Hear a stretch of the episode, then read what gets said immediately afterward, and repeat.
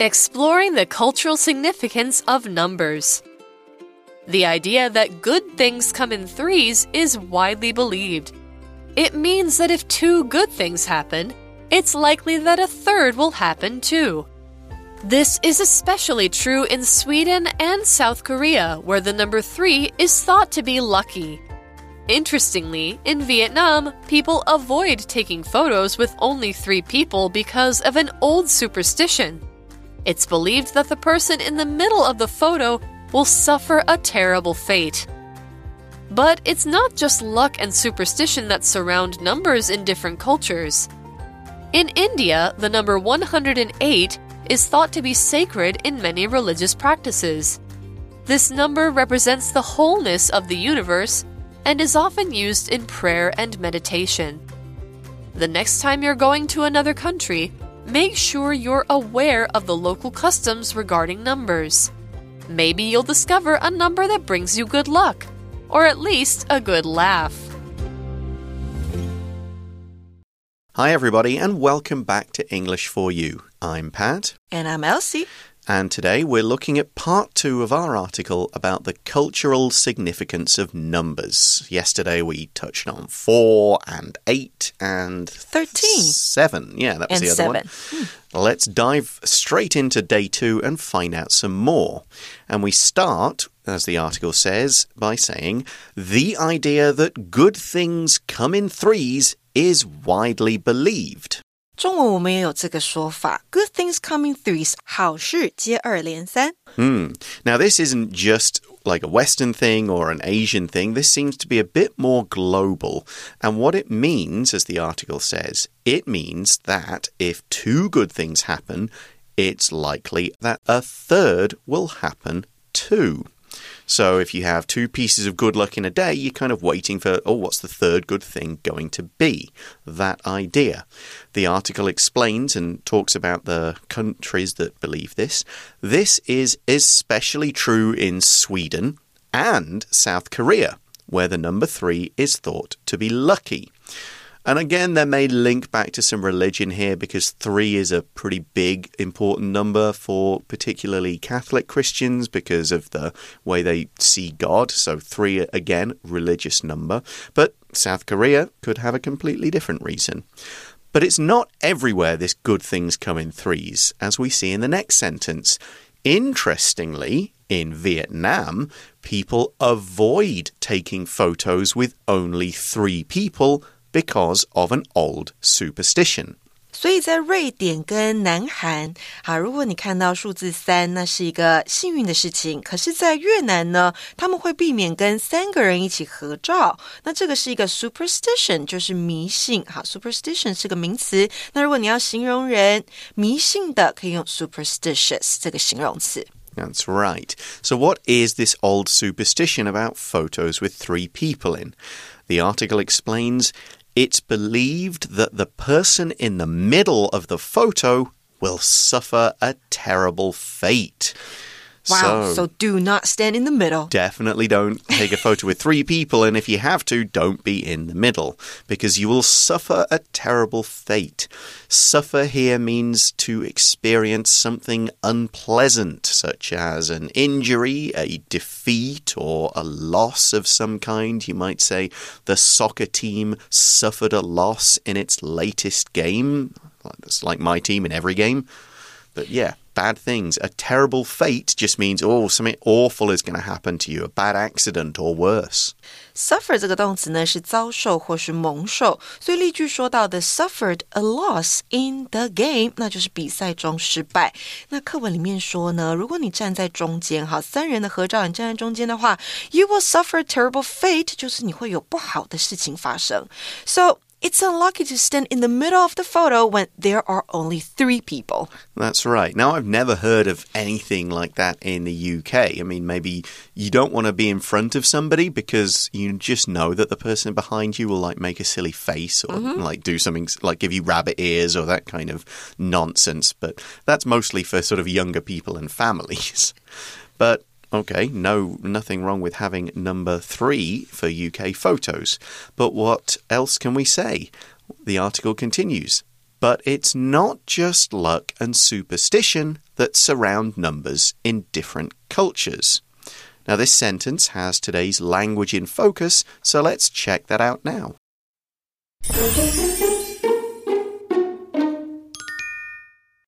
Language in focus，我们今天要讲到的是 it 加上 be 动词加上 that 的分裂强调句。那如果要强调句子当中某个特定的部分，可以用这样子的分裂强调句。那要将强调的部分呢放在 be 动词之后。That 之前，然后再将其余的部分放在 that 之后。那在这个句型当中呢，it 属于虚主词，本身不具有任何的意义，作用是将句子的结构改变。而被强调的部分呢，可以是主词、受词、补语、时间、地点等等的。那第一个强调主词的方面呢，就是课文里面的用法喽。课文强调啊，不只是运气和迷信跟数字有关系。那再给同学们一个强调主词的例句。For example, John saw the man stealing money from my purse. 这一句如果你要强调是 John 看到那个人在偷我的钱，你可以说 It was John that saw the man stealing money from my purse. 那如果你要强调的是受词，好，原本的句子可能是 Gina mistakenly took my phone. 可以变成 It was my phone that Gina mistakenly took，也就是 Gina 错拿到的是我的手机。 So, go back to that sentence. We said it's not just luck and superstition that surround numbers in different cultures. That sentence means there are other reasons why numbers are lucky, unlucky, or good, or bad, or important. They have, to use that word from yesterday, significance, or they are significant. Uh, we also saw in that sentence the word surround. Surround could mean that you've got somebody or something all around you, like the house is surrounded by trees, or help, we're surrounded by bad guys. But in this case, surround means to be closely connected with a situation or event. There's nothing physically around all these numbers, just a lot of meaning about them connected with them. You might say, a lot of strange stories surround that old house on the hill. Surround 这个动词呢，是与点点点密切相关，或是围绕。那主动用法跟被动用法都很常见。被动的话呢，是 be surrounded by something。那再来呢，如果你在字尾加上 ing，变成 surrounding，可以是一个形容词，像是 surrounding area，那就是周遭的区域。那如果你看到字尾又多了一个 s，surroundings，好，这个名词指的就是周围的环境。So let's look at examples of other numbers that are important for different reasons. We start and with uh, India, and we say in India, the number 108, 108, is thought to be sacred in many religious practices. Sacred 这个形容词，你在拼它的时候特别小心哦。S A C R E D，那这个形容词呢，代表的是与宗教有关的，或是宗教性的。 Yeah, so it, it's important for religious reasons. Here, we're using religious to talk about a thing rather than a person. We can say a person is religious if they believe in a god or gods and act in certain ways according to that particular organized religion, but here we're just using it to mean connected to religion in some way. A religious practice, a religious building, a religious belief. It's a belief that has something to do with religion. Here's another example of using religious in this way. People who go to church often sing religious songs while they are there. So they don't sing pop songs or rock songs, they sing religious songs about God. 也就是跟宗教相关的。好，这个形容词呢，用的就是 religious 形容词，宗教的。那我们在课文里面看到的 religious practice，那代表的就是这个宗教呢平常会做的事情，它的惯例。好，那还有呢，有时候会形容的是 ceremony，religious ceremony，那就是宗教的仪式。那接下来呢，如果你说那宗教名词怎么办呢？一个人有没有宗教信仰？这个字呢是 religion 名词。So, religion is the reason why 108, 108 is significant in India. But why? Well, the article says this number represents the wholeness of the universe and is often used in prayer and meditation. Got a few words to look at here, starting with represent. To represent something means to kind of stand for that thing or be a symbol of something. We often look at writing and poems and songs and go, okay, the reason why this is in this song or even a picture is it has an extra meaning. Something can represent an idea by communicating it. We say, for example, the dove in this painting represents peace. It's just one of those symbols, like a dove is peace, an olive branch is peace and friendship, red can represent danger or good luck if you're over here in Taiwan. represent 这个动词呢，就是表示或是象征，那也可以用 stand for 这个偏语动词来说。Mm, so it represents the wholeness of the universe. So when you see this number, you kind of get this representing meaning that, oh, everything's connected. that we mean the whole thing, everything all together. And we use this number, or people in Indian religions do, in prayer. Prayer is talking to gods or a god and asking them for a blessing or telling them about your problems or repeating a certain set of words or something like that. It's just the noun form of the verb to pray. You might say, for example, the church was quiet because many people were taking part in silent prayer. Prayer 代表的就是祷文或是祷词，那去祈祷。好，我们用的动词是 pray。那到 church 里面可以做这件事情，到 temple 寺庙里面一样，我们拜拜用的也是 pray 这个动词。 Um, we've then got the word meditation, of course, and that's more of a personal thing. It doesn't have to be religious. It's kind of sitting there and feeling your thoughts, being mindful about what you're thinking and letting sort of bad things go away and thinking about life and just kind of being calm. Do you meditate? I don't. I, I'm too busy. I don't have Yes. time. I sleep. 所以冥想是 meditation，这个是名词，那动词就是 meditate。 That's right. So the article moves towards its conclusion now and says the next time you're going to another country, make sure you're aware of the local customs regarding numbers.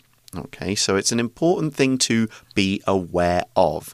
If you're aware of something, you know about something. You have an idea that this is important, you have an idea that it's happening. You're not going to be completely surprised by it, it's not going to be new to you.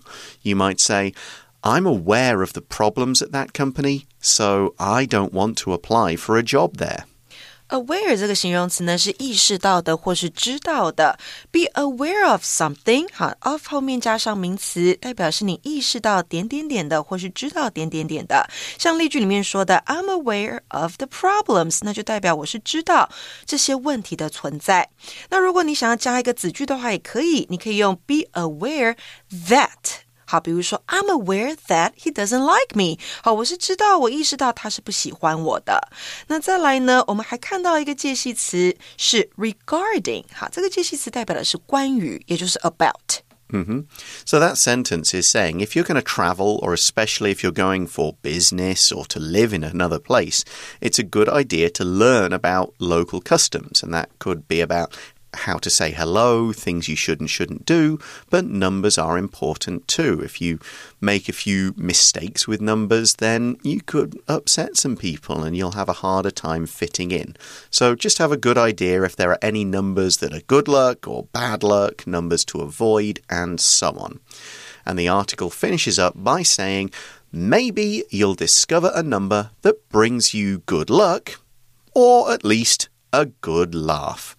Now, a good laugh, it's kind of what it sounds really. It's just a big, good laugh, something that's really fun. But we can use, oh, this is a good laugh, this game is a good laugh, the movie is a good laugh, to talk about any kind of activity, experience, event, situation that is fun. So if you say, oh, yeah, that movie's a good laugh, it means you'll have fun watching it. How was last night? Oh, it was a good laugh. It means we had fun. Me and my friends laughed and joked and talked a lot, and it was great. 对，所以 be a good laugh，那就代表呢那件事情好是好玩的、有趣的。 Yeah, you could even describe a person. Oh, he's a good laugh means he's fun. He's, He's fun to funny. be around. Yeah, you'll have a good time with him. So let's now finish up our chat about numbers with today's For You chat question, which is What's your lucky number? Why? I don't have a lucky number. You Do don't? you have one? Six. Six. Yes. Why? It, it kind of came to me later in life. Maybe at a younger age, I might have said 13 because I was that kind of kid who thinks, oh, 13's cool, it's unlucky. Okay, you're the rebellious one. Yeah, a little bit. Um, so, but I kind of grew up, and out of that, I might have thought, oh, three, that's the number that my favorite football player wears. So three is lucky. But it's ended up being six because I think partly because I've just had a habit of either important or good things happen to me on the sixth day of months Oh. for you, something. you wouldn't like 666, right? It wouldn't bother me. I don't because I'm not religious, so I don't Ah, have that same thing. I also found that in writing, just by accident, I had a lot of things happening in numbers of six, groups or things or people. It just seemed to connect a bit. And so ever since I noticed I was doing that, I sort of kept it as a deliberate thing. So yeah, six is the lucky number for me. Oh, I think I have to choose my lucky number after this. I mean, it, it's not about choosing it. For me, it's about sort of realizing, oh, that's kind of been a theme in my life. So, Oh. you know, if uh, if so, anybody asks me pick a number, I'm automatically going to go six. Six. Yeah, it's just one of those things. It's a number I associate with That's cool. myself. Yeah. No other reason apart from that. So, yeah, do you have a lucky number? Is there a reason for it? Do you have an unlucky number for something to you, do you avoid? And can you think back and think, is there a reason? Is there a story? What's the reason for this? Because that's where the interest is. It's the why, not the what. All right, that is all the time we have for today. Thanks for listening, everybody. For English for You, I'm Pat, I'm Elsie. and we'll talk to you again soon. Bye bye. Bye. Vocabulary Review Suffer. The man suffered a small cut to his hand after he fell off his scooter. Surround. The police were interested in learning more about the events that surround the man's death. Religious. A church is a religious place where people go to pray to God. Represent. The red circle on Japan's national flag represents the rising sun. Prayer. The family gathered around the dinner table and said a prayer of thanks for the food. Aware. This news report about homeless people will make everyone more aware of the problems in this city.